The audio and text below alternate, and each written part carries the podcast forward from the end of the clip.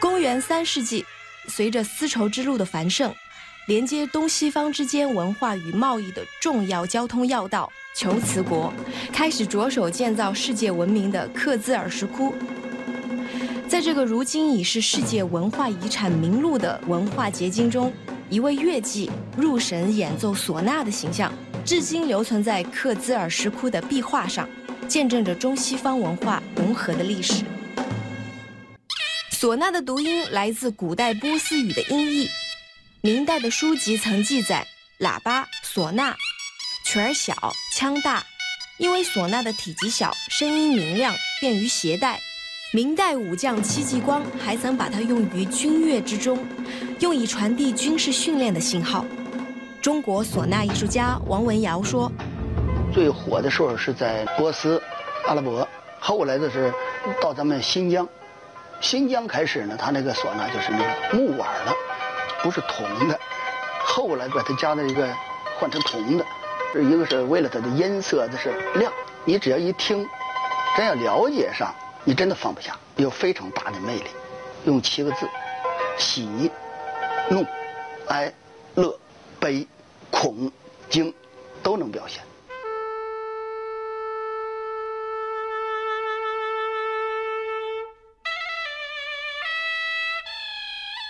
唢呐音色高亢，富有穿透力，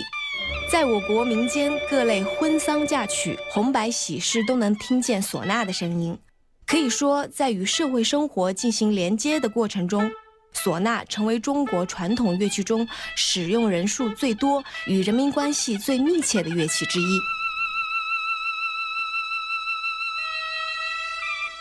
唢呐虽然是从阿拉伯传入我国的，但这种乐器的发扬光大却是中国人来完成的。作为唢呐演奏代表名曲的《百鸟朝凤》，将这一乐器的表现力演绎到了一种极致。乐曲中模仿了布谷鸟、斑鸠、燕子、猫头鹰、鹌鹑、秋蝉等虫鸣鸟叫的声音，是仿生作品的典范。表演起来需要高超的技巧。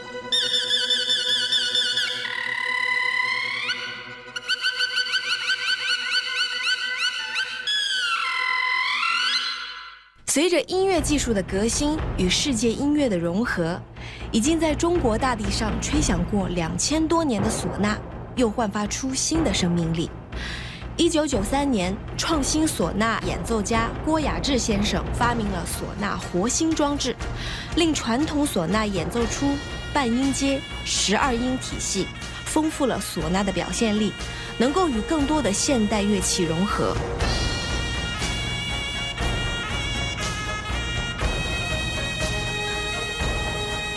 唢呐演奏家郭雅志说：“唢呐活性呢，是我一九九三年发明的，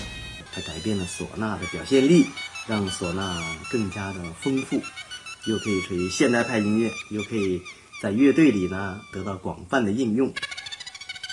耳边我们听到的是二零零九年在香港体育馆举行的演唱会上，郭雅志与李克勤合作的歌曲《婚前的女人》。找个人，想被人抱，想找个舒服草稿，可否做到？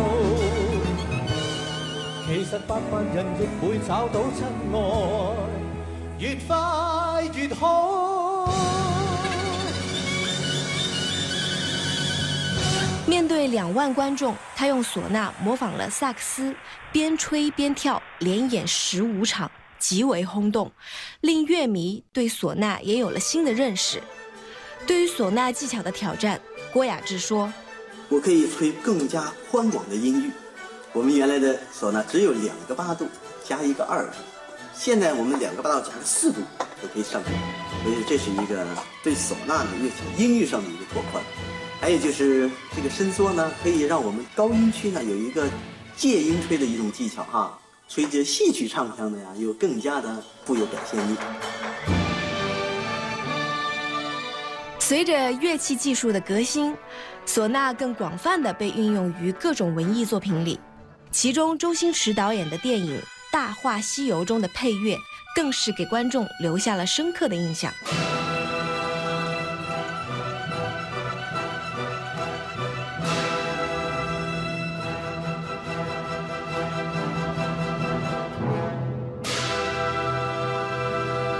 千年弹指一挥间，